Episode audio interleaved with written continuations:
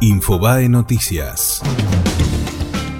Gustavo Sáenz derrotó a los candidatos del Frente de Todos en Las Paso en Salta. El intendente de la capital se quedó con el primer lugar en las elecciones primarias. En la interna del peronismo K ganó el diputado nacional Sergio Osolevi. En el tercer lugar quedó Alfredo Olmedo.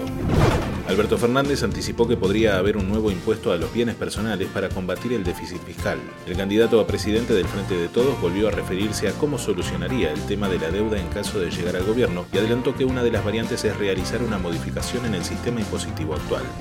Con dos goles de Borré, River le ganó a Patronato y se sumó a la pelea por la Superliga. El millonario recién logró quebrar la resistencia de su adversario en el segundo tiempo y se metió de lleno en la lucha por el campeonato. Un segundo informante asegura tener datos perjudiciales para Trump y quiere testificar. El abogado que representa a la primera persona que denunció al presidente de los Estados Unidos por presunto abuso de poder señaló que también tiene como cliente a un agente de inteligencia cuya declaración reforzaría la investigación impulsada por la oposición. El presidente aseguró que la nueva fuente proviene del Estado profundo.